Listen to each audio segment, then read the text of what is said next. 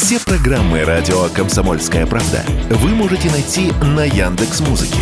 Ищите раздел вашей любимой передачи и подписывайтесь, чтобы не пропустить новый выпуск. Радио КП на Яндекс Музыке. Это удобно, просто и всегда интересно.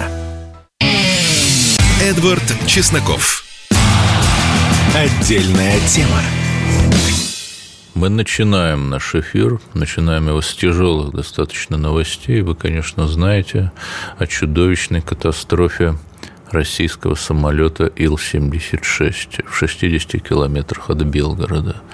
Многое уже было сказано об этом, сложно что-то прибавить. Тем не менее, повторю банальнейшую вещь, которая много раз повторялась. Очевидно, что Украина представляет опасность не только и даже не столько для национальных интересов России – и для нашей национальной безопасности, хотя здесь есть разные взгляды на этот счет.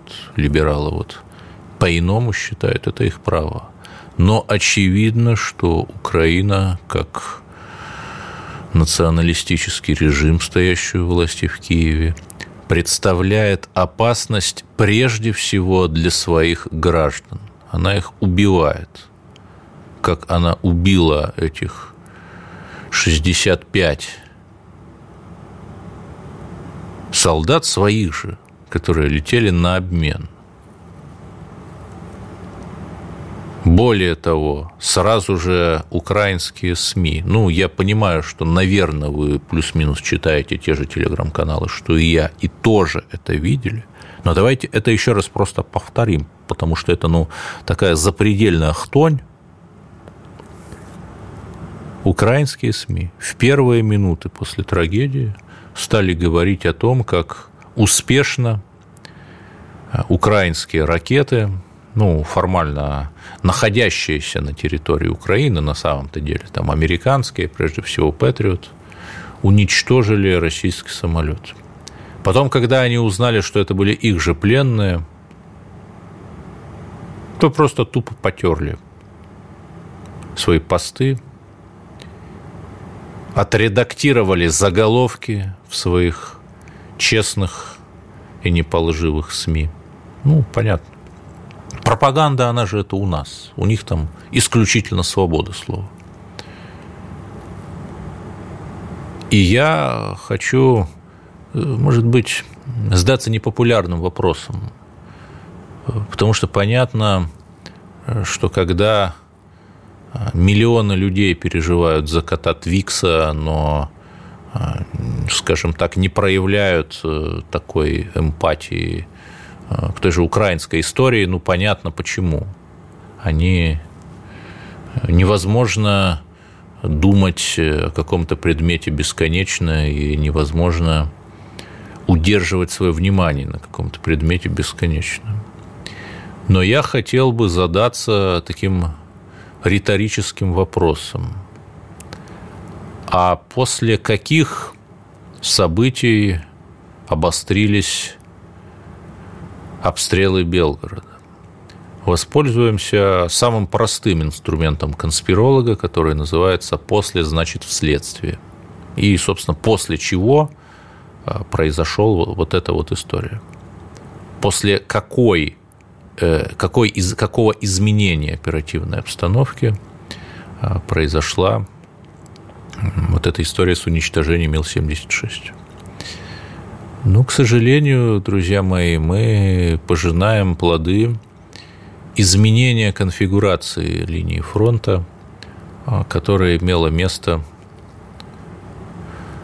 осенью прошлого года, вернее, извините, 22-го, конечно, уже получается позапрошлого, когда мы, опять же, в знак жеста доброй воли, там, я не хочу нас ругать, я не считаю себя там более компетентным, чем наше руководство, но вот мы в знак жеста доброй воли оставили э, зону безопасности в Харьковской области, на ее востоке, вот как раз там у границы с Белгородом, и вот на севере тоже примерно там. Что после этого произошло? После этого произошло обострение вот этой самой ситуации. О чем это говорит? Ну, это говорит, что никаким договоренностям с нацистским режимом верить нельзя. Это говорит о том, что нужно продолжать нашу, ну, даже книга такая есть, СВО «Священная военная операция». Нашу кампанию нужно продолжать до победного конца. Потому что в ответ на все наши добрые шаги, там, помните, ну, уже забыли эту историю, скоро, скоро и два года. А вот помните, как мы отпустили больше сотни украинских пограничников которые были задержаны нами на острове Змеиный. И, и ничего, то есть мы не видели э, каких-то встречных движений, мы не видели, чтобы ВСУ или кто там у них отпустили, просто отпустили бы такое же количество наших солдат. Вот так вот. То есть я к чему? Что ну, наши оппоненты по ту сторону, они в принципе не понимают доброты, каких-то добрых жестов. И надеяться на это, по крайней мере, с нынешним руководством Украины невозможно. Вот если оно поменяется, а поменяться он может. Ну, собственно, как мы видели, в 1991 году там мгновенно а, поменялся, например, режим в СССР, и потом даже самого СССР не стало. Вот если оно поменяется, там на... я не буду произносить фамилии, да, чтобы не сделать э, людям плохо, что называется, на языке интернет-мемов это называется «не пали контору». Но если поменяется руководство на Украине, то да, какие-то переговоры с ним будут возможны. С нынешним руководством переговоры будут невозможны. Более того, статья в газете «Фигаро», да, «Фигаро здесь, Фигаро там», прогнозируется, а это еще раз, это чудовищная русофобская газета, как примерно вся их пресса, прогнозируется, что Россия так или иначе установит контроль над 40% Украины. Сейчас, напомню, там где-то 20-25%, ну, там, смотря как считать, с Крымом или без Крыма, там, с Херсоном или без Херсона. Вопрос, что с остальными 60% но а, будет э, какой-то вот, вероятно, как раз в развитии того, о чем я говорил, э, некое новое руководство, уже вменяемое, которое там проведет денацификацию малой кровью. То есть даже европейские жабоговорители они признают, что дела Украины совсем плохи. Ну и что тут можно сказать? Нужно продолжать кампанию до победы. Это очень важно. Но сложно продолжать эту кампанию до победы, когда в тылу у нас наносят удар спины в нож. Ну вот конкретный пример, я же всегда конкретен – я отвечаю за каждую свою фразу. Есть такой литературный журнал «Наш современник». Ну, если зумеры его не знают, то и в царской России, в советское время был такой феномен толстый литературный журнал. Самая известная история – это когда опубликовали в новом мире «Один день Ивана Денисовича», первую книгу, э, повесть про ГУЛАГ. Понимаете, да? И вот есть такой журнал «Наш современник», толстый журнал. Когда-то действительно хороший, но сейчас он влачит жалкое существование, то есть я не знаю ни одного человека, который там, я ни одного телеграм-канала, который бы там, что, когда бы обсуждалась какая-то повесть, написанная в новом, в нашем современнике или вообще в любом другом журнале. Но последнее время в этом журнале произошли очень печальные изменения. Его возглавлял много лет Станислав Куняев, действительно выдающийся патриотический поэт – но уважаемый господин Куняев, при, всей, при всем, опять же, почтении к нему, решил вот передать журнал по наследству своему сыну, Куняеву-младшему, и там как-то началось. Далее я цитирую статью Александра Сегиня в литературной газете. Александр Сегинь – это очень уважаемый патриотический писатель. Ему нельзя отказать в литературном вкусе. Он преподавал в Литинституте. Наш современник отказался печатать рассказ раненого под Бахмутом писателя-ветерана СВО Алексея Шорохова. Если вы полагаете, что Шорохов там это какой-то слабый писатель и рассказ за бездарностью завернули, то нет. Э, другие писатели, там даже Владимир Лорченков, говорят, что Алексей Шорохов хороший писатель.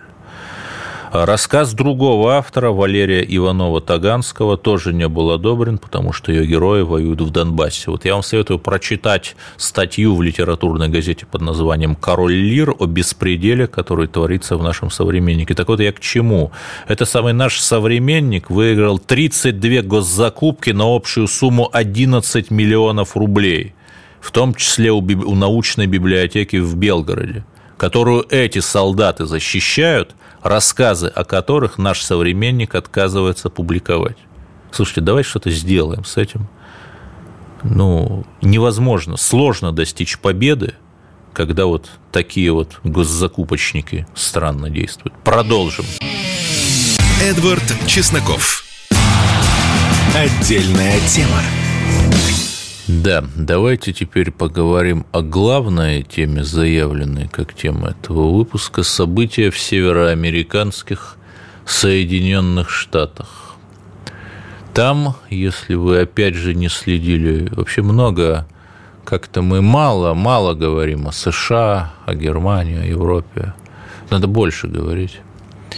Там губернатор штата Техас устроил махновщину по-американски, приказал заблокировать границу, потому что туда движутся какими-то неизмеримыми массами мигранты, причем не то, что даже из Мексики, а из еще более бедных стран – Латинской Америки центральной. Там вообще интересные штуки. Там, например, э, с Кубы люди прилетают в Никарагуа по туристическим путевкам. Ну, так мне рассказывали, по крайней мере, и дальше там идут караваном. То есть это э, такой метод, э, буквально метод гибридного воздействия через мигрантов. Ну, опять же, как пишут всякие пропагандистские СМИ, там, я не знаю, может, врут. Но мигранты эти есть, караван мигрантов – это факт. И вот губернатор Техаса, видимо, сытый по горло всей этой муниципальной проблематикой, перестал подчиняться Белому дому и решил, все, амба. И когда, например, Таллин, Рига, Вильнюс перестали подчиняться э, советскому правительству, не говоря уже о Киеву, то это была э, борьба за свободу, безусловно. Когда Техас, что у них там, Даллас, перестает подчиняться Вашингтонскому обкому – то это угроза для демократии. И тут я повторю свою достаточно банальную мысль. Все то зло, которое нам несет Запад, оно имеет бумеранговую природу, в том смысле, что оно ему возвращается. Они сучили ножками и виляли хвостиками вопя про распад России и деколонизацию. В итоге угроза распада, нет, я не буду э, чрезмерно самоуверен. Это, конечно, пока что не распад, это, конечно, пока что не гражданская война, но угроза распада явилась бумерангово к ним, в сами США. И что тут можно сказать? Конечно, можно пожелать удачи обеим сторонам, но так ограниченно, да, потому что ну, любая гражданская война – это плохо. Всегда будут гибнуть мирные люди. Я думаю, что нужно нам как-то договориться с другими странами БРИКС, как нам решать вопрос американского ядерного оружия, у кого оно останется после вот этой вот фрагментации и федерализации США. У Вашингтона там или у Хьюстона, у Даллиса, у Далласа. Нужно решать этот вопрос уже сейчас. Аляска у кого останется? Это же важный вопрос. Неужели не отдавать же ее канадцам и англичанам? Нужно подумать. Даешь Техасскую Народную Республику, безусловно. И здесь, что важно, что вот все это благосостояние США и Европы, оно покоилось на чудовищной эксплуатации России, русских, африканцев, китайцев. То есть, когда еще там лет 20 назад китаец за плошку риса упарывался, чтобы там iPhone этот собрать, ну, 15 лет назад, допустим. Это и была, по сути, неоколониальная эксплуатация. Когда Европа получала бесперебойные поставки достаточно дешевого российского газа и нефти, в ответ, вводя санкции, помогая Майдану на Украине 4 и 14 годов, это была колониальная эксплуатация. Мы просили всего лишь, чтобы нас сделали партнерами. Мы были даже согласны на младшее партнерство. Примерно как там какая-нибудь Хорватия в блоке НАТО. Но мы не увидели даже этого. И окосевшие, озверевшие, обуревшие, опьяневшие, ополоумевшие, потерявшие всякий человеческий облик от русофобии, все эти лягушатники, колбасники. Это я не про какие-то народы говорю, да, я, я, я про элиты. И белодомовцы столкнулись с тем, с чем они столкнулись. Всадник – смерть, и всадник – голод, оставшиеся два всадника. После, собственно, всадника Мора, каковым был э, ковид 2020 и всадника война, э, каковым был 2022 год, эти оставшиеся два всадника, голод и смерть, к ним прискачут уже очень скоро. И их конец будет по-своему не менее ужасен, чем конец СССР или там конец Римской империи. Потому что они сами сделали все, чтобы это приблизить, отталкивая дружескую добрую, милостивую Россию, которая просто хотела дружить. Ну, они сами выбрали свою судьбу. Кстати, о НАТО. Ну, Турция, в общем, это было ожидаемо.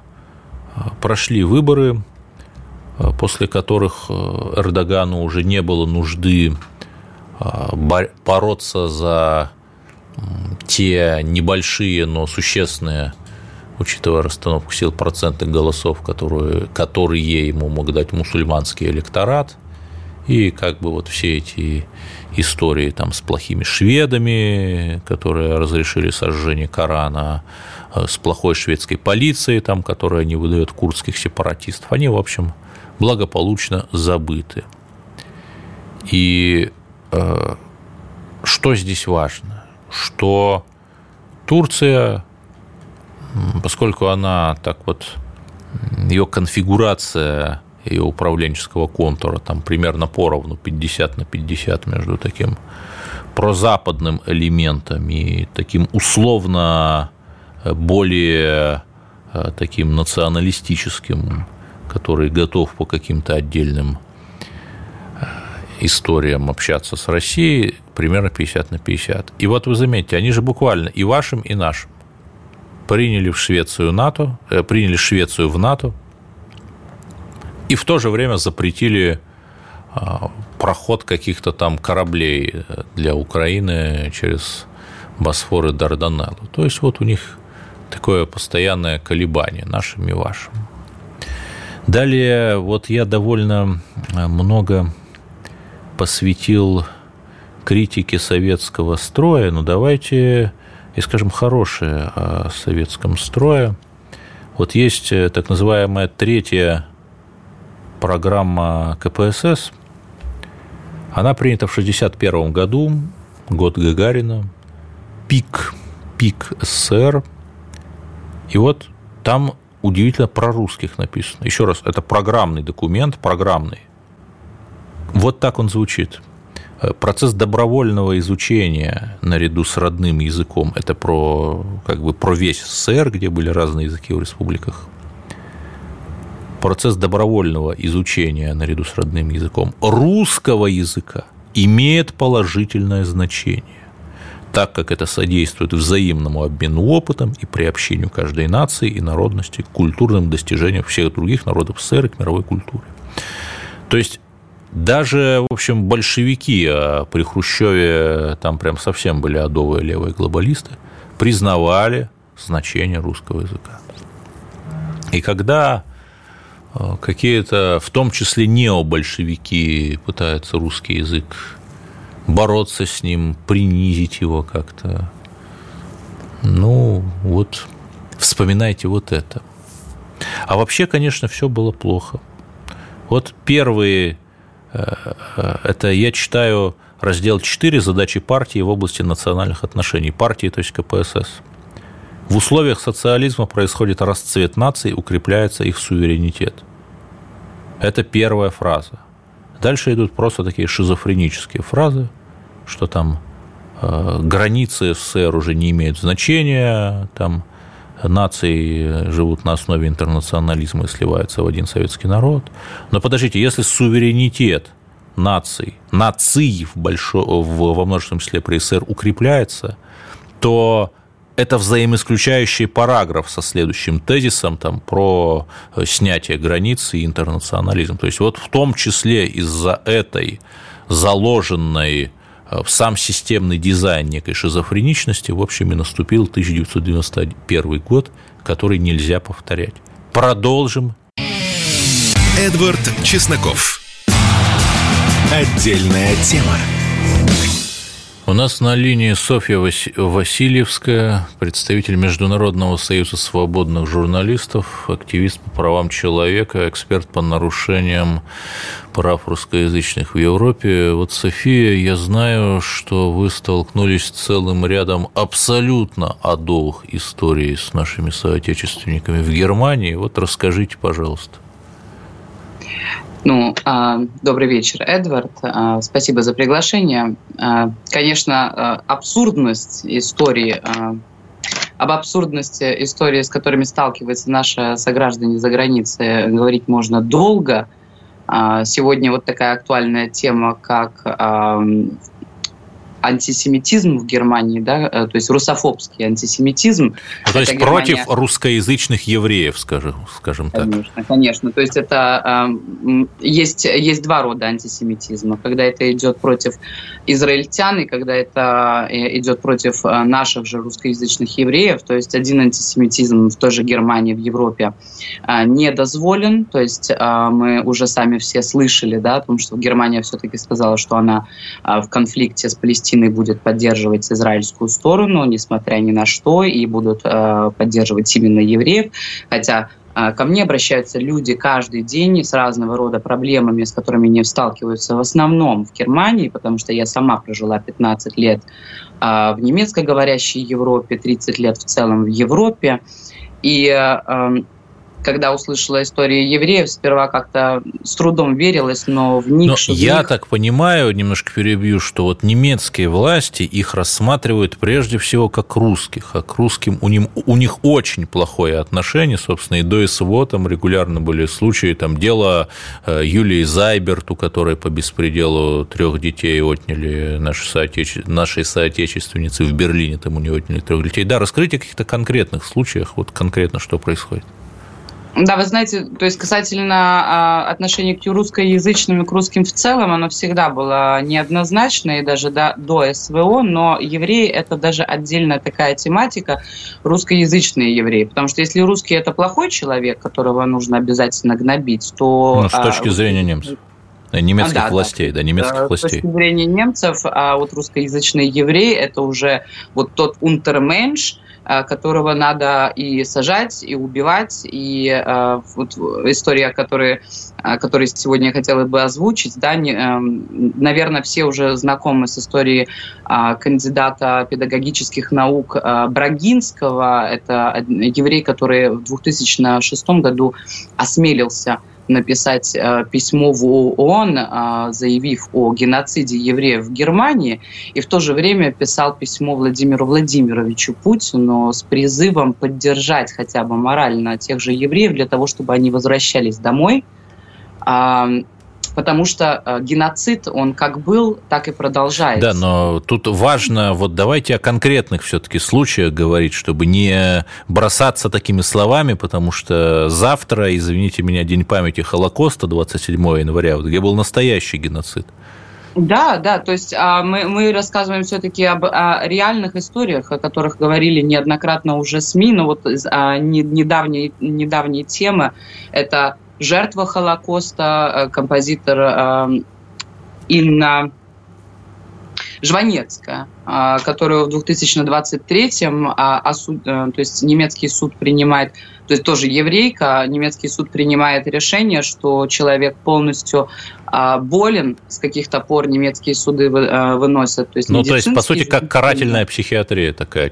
Да, Оппозиционеры есть, объявляют сумасшедшим в Германии. Да, то есть и упекают э, бабушку, да, то есть человек уже в возрасте, ей 85 лет, э, в, в тюрьму практически, в психиатрию на два года, плюсом а переступая все, э, все себе представляемые законы, приписывают ей э, такие экспериментальные вакцины. Да? Слышали о вакцинах Pfizer, которые убивают людей? А, есть, вот эта женщина, она из какой земли Германии и в связи с чем ее все-таки судили? Инна Жванецкая, да. тут мне надо было посмотреться, какая именно земля в Германии, но, э, то есть, коротко, это история, с которой я лично не соприкосновлялась. Я читала это в «Минской правде» и в русской прессе, да, то, что в прошлом году была осуждена. За что осуждена, неизвестно. Может быть, за взгляды. Человек все-таки с Украины, то есть с Украинской СССР, и является композитором, а, то есть работала в свое время в московских консерваториях, является композитором известных, известным в советских кругах. То есть а, Помню только вот последнее, что на, на лету уловила в 23 году, выносят такой приговор человеку, который да, давал еще свои интервью полностью в нормальном здравии, а, приписывая ей какую-то болезнь для того, чтобы человека просто, просто упечь в психиатрию, потому что им так нравится. Ну, а вот э, какие-то даже... конкретные истории именно, Однозначно. когда вот за политику, вот когда бы за политику человек судили, можете вспомнить? Вы знаете, а, за политику, да, у меня есть одна а, неоднозначная такая история. Алина Белявский. Это одна из моих героинь, моих сюжетов на YouTube-канале, о которой я рассказывала неоднократно. То есть человека уже 10 лет преследуют немецкие власти. Она еврейка из Узбекистана, уроженка. А, бухарские Очень, евреи, да. Да, то есть но для немцев ведь нету разницы. Узбекистан, Прибалтика – это все Россия. Для них они так и смотрят на всех э, жителей этих стран, потому что немец, он в своем роде неандерталец, он же не понимает, Нет, ну не это... надо так говорить. Нет. Чиновник, конечно, немцы-то хорошие люди. Очень ну, чиновники. да, мы, когда мы говорим, а, когда, то есть, э, естественно, люди, занимающиеся правозащитой, говорим о немцах, мы говорим всегда да, да, о да. чиновниках, о людях, И вот за что эту бухарскую еврейку стали преследовать на Немеччине? Ну, 10 лет тому назад э, Германия, э, у, немцев есть такая любительская вещь, как, э, как выдавать деньги на всякие разные хотелки других стран, да, там войны и все остальное, а потом собирать эти деньги со своего народа. А в плане нарисовывать им долги, это, то есть в, в обычном сленге, это значит, тебе приходит письмо от налоговой, да, где стоит, а мы думаем, что вы нам должны вот столько-то, столько-то евро. Mm-hmm и иди и докажи, что ты не должен. Вот 10 лет назад началась а, такая же охота на а, вот, э, Алину Белявскую, еврейку из Узбекистана, где немцы думали, что она им должна 90 тысяч евро. Начались, естественно, суды. Да? Человек доказал свою невиновность, доказал то, что он ничего не должен, о том, что вел полностью чистую бухгалтерию, но И тут начинается самое интересное э, касательно вот антисемитизма, о котором э, мы говорим. Суд выносит э, приговор о том, что доказательства в ее невиновности нерелевантны, а замораживают ее счеты и делают ее все равно виновной с, цитирую, то есть это из судебных материалов, которые я видела, читала своими глазами, цитата, а Белявский, еврейка, поэтому у судьи нету к ней доверия. Это буквально так сказали? Буквально так, mm-hmm. то есть э, немножко неправильно. у суда есть э, основания не доверять, так как Белявский еврейка и, возможно, имеет контакты на Восточной Европе. А то это есть, вот прямо э, формулировка прямо из документа? То есть эти все документы есть, есть в интернете, в открытом доступе. А, естественно, когда мне а, вот госпожа Белявский рассказала эту историю, ну, я не могла поверить, что в Германии может судья а, то есть настолько открыто высказываться дискриминационно по соотношению к евреям. Я слышала, к русским могли там сказать, ты русская свинья, да, как это говорили неоднократно мне. Но к евреям, мне казалось, это нереально. Однако, После того, как, а, естественно, вот происходит такое вот обвинение в сторону а, Белявски, которая имеет полное право а, возразить, потому что в Германии ну, нельзя дискриминировать никого. Да, по-моему, ни в одной стране нельзя, там ну, везде есть аналоги да. нашей 282 статьи УК. Да, как бы, но это не, ну, да, а в адекватной стране нельзя как бы а, указывать пальцем на то, кто какой нации или религии является, но, видимо, не в Германии, потому что судья может написать вот такое. А, естественно, Белявский подает в суд на судью за дискриминацию, за антисемитские высказывания. И тут начинается, конечно, самое веселое, потому что у человека выламывают двери, полицейские, ее избивают. Но ну, там это вот отряды по борьбе с терроризмом обычно вот посылаются специально на такие ну, рейды. Это, это он в интернете свободно плавает видео, как просто у нее вскрывают дверь, она стоит за дверью, снимает это все на телефон, они вламываются в квартиру, выбивают ей телефон из рук, ее скручивают. Ну, в общем, то есть как бы э, вещи, которые можно себе представить за... Ну, детей у Юлии Зайберт в Берлине примерно так же изымали, тоже видео ну, есть. Это... Э, вы знаете, когда показывают по телевизору, э, как немецкие полицейские избивают демонстрантов, и потом говорят, вот, это все кремлевская пропаганда. Нет, это все правда. Именно так оно и происходит. Да? И евреев избивают, и в итоге, то есть 10 лет уголовное производство, на, то есть аресты на ту же Белявский, постоянные суды, и в итоге а, вот вы говорили по политическим мотивам, был период, когда ну, было какое-то определенное спокойствие, начинается СВО, а госпожа Белявский является симпатизантом, естественно, Российской Федерации и президента Путина. И в свое время, когда а господин Навальный еще так свободно выступал. Да, он у нас причислен к э, да, списку экстремистов, да, да экстремистов. Он, да, то есть, у нас 30 а, секунд, время, пожалуйста, коротко, Софья. Последнее. В то время Алина, естественно, а, написала в МВД Российской Федерации с просьбой проведения проверки, после чего немецкая судебная система пытается ее по сей день запихать, опять же, в психиатрическую да. Софья Васильевская, представитель Международного союза свободных журналистов, блогер и публицист у нас была на линии, а я скажу, давайте уже облегчим русским возвращение в Россию. Эдвард Чесноков. Отдельная тема. Мы продолжаем наш ужасающий эфир. Мне подсказывают, что сегодня день рождения Зеленского. И что тут можно сказать? Есть такое абсолютно уже всем осточертевшее, повесившееся на собственной бороде сравнение Зеленского и Гитлера, но почему вот это сравнение постоянно заходит? Потому что у каждого человека есть психотип. Всего есть 16 психотипов. Ну, там есть, опять же, разные классификации. Та классификация, которой я оперирую, она не признана э, как строго научная, но вот из этих 16 типов а, у Гитлера и Зеленского есть, а, они имеют одинаковый тип. Актер, прекрасный оратор, ну, как прекрасный, электризующий толпу, скажем так – позер такой, который абсолютно не видит э, причинно-следственных связей, который не понимает, что вот э, если он начнет мировую войну, то ничего хорошего не будет, э, который живет в мире своих иллюзий абсолютно, постоянно. Вот. И, ну, я предполагаю, что и финал, финал у этих двух людей тоже будет похожим. Именно потому, что у них одинаковый, похожий э, психологический портрет, когда вот человек до последнего живет в каких-то своих фантазиях, не понимая даже, что там происходит за окном у него, искренне веря, там, что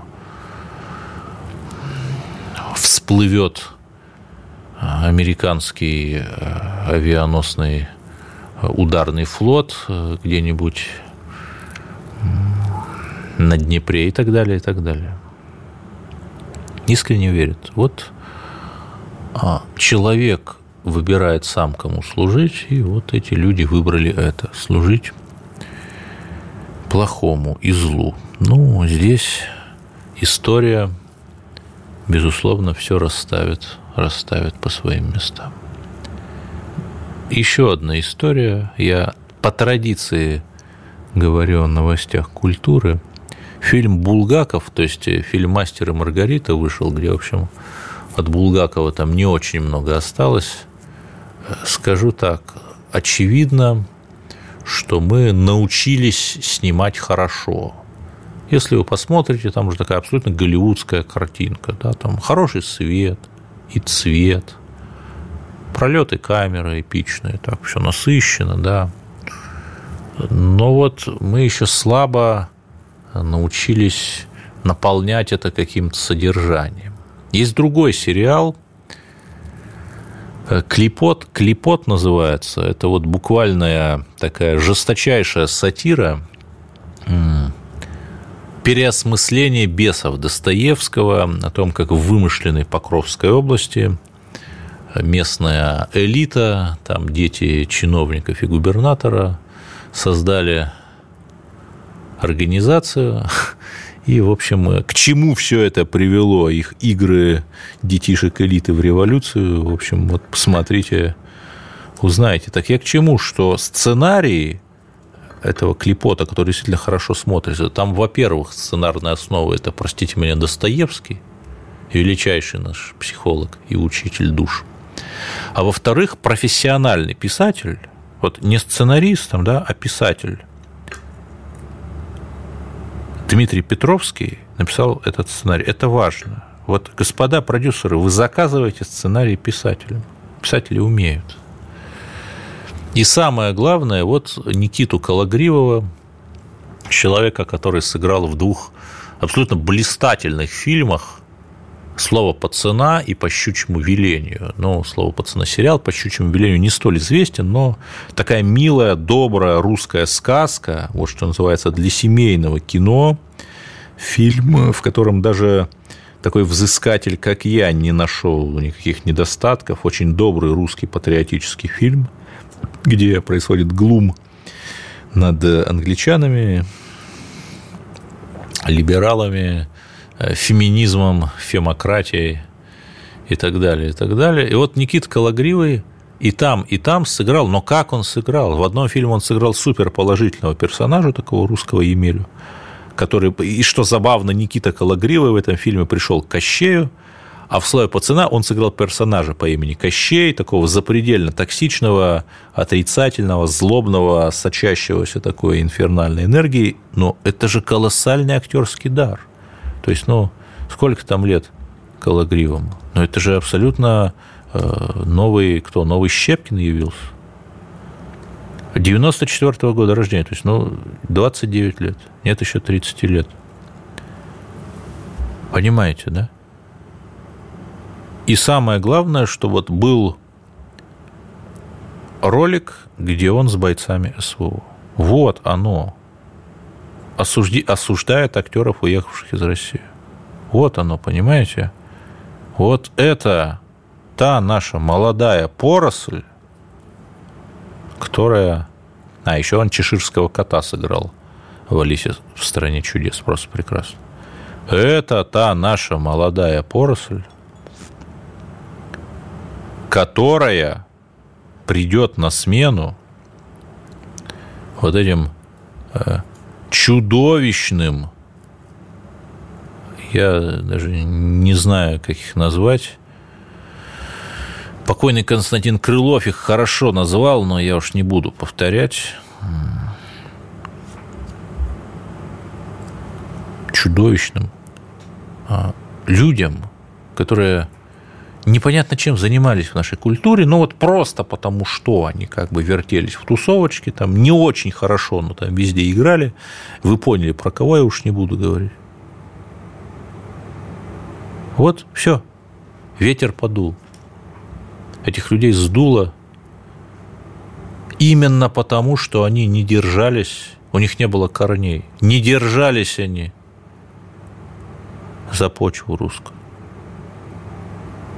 И вот поскольку они буквально занимали все и не давали молодым развиваться,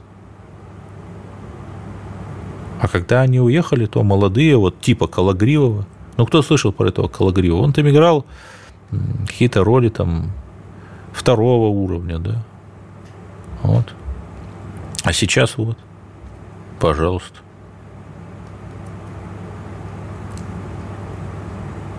Вот, друзья мои.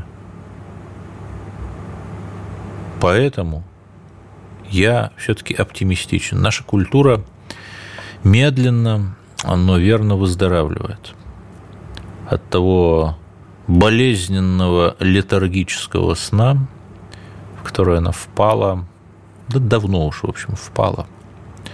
Я даже не буду повторяться, я на каждой своей программе говорю – о каких-то адских госзакупочных схематозах тех самых звезд, которые критикуют государство, дававшее им деньги. Акунин, он там у нас что, причислен киноагентами-экстремистам. Говорят, что страшная вещь там. Репрессии якобы против писателя.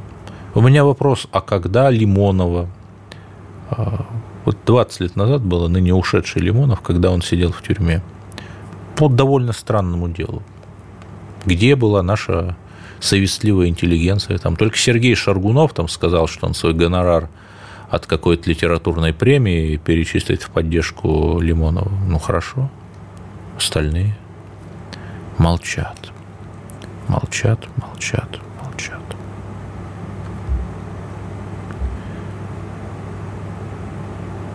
Понимаете, да? Соответственно, Сталин во времена войны пьесу «Фронт» Корнейчука лично редактировал. Когда э, Константин Симонов написал пьесу русские люди, что забавно, она происходит, ее действие происходит в одной вселенной с пьесой «Парень из нашего города», там пересечение персонажей. Когда Симонов написал эту пьесу, он написал первый акт в начале, это был 42 год, и он послал этот первый акт в Московский театр драмы. Тогда единственный остался театр в Москве, не эвакуированный, вот работал всю войну. И первый акт, остальные еще не были написаны, ее взяли к постановке. Почему? Да потому что нечего было, вот не было как ни странно, хотя вот была действительно по-своему выдающаяся советская культура, обладавшая большим мобилизационным потенциалом, но вот даже тогда еле-еле там смогли э, найти действительно сильные пьесы, то есть были там пьесы, на которых сейчас все забыли, но действительно сильные, фронт, русские люди, и вот еле-еле их нашли. Понимаете? И вот я надеюсь, что, чтобы как-то зарифмовать и закольцевать, что вот этот э, нехороший, нехорошая ситуация, когда э, толстый литературный журнал, о котором я говорил в начале, отказывается публиковать произведения об СВО, что эта ситуация останется литературным курьезом. Слушайте радио «Комсомольская правда», о новых русских победах вы узнаете первым. Эдвард Чесноков. Отдельная тема.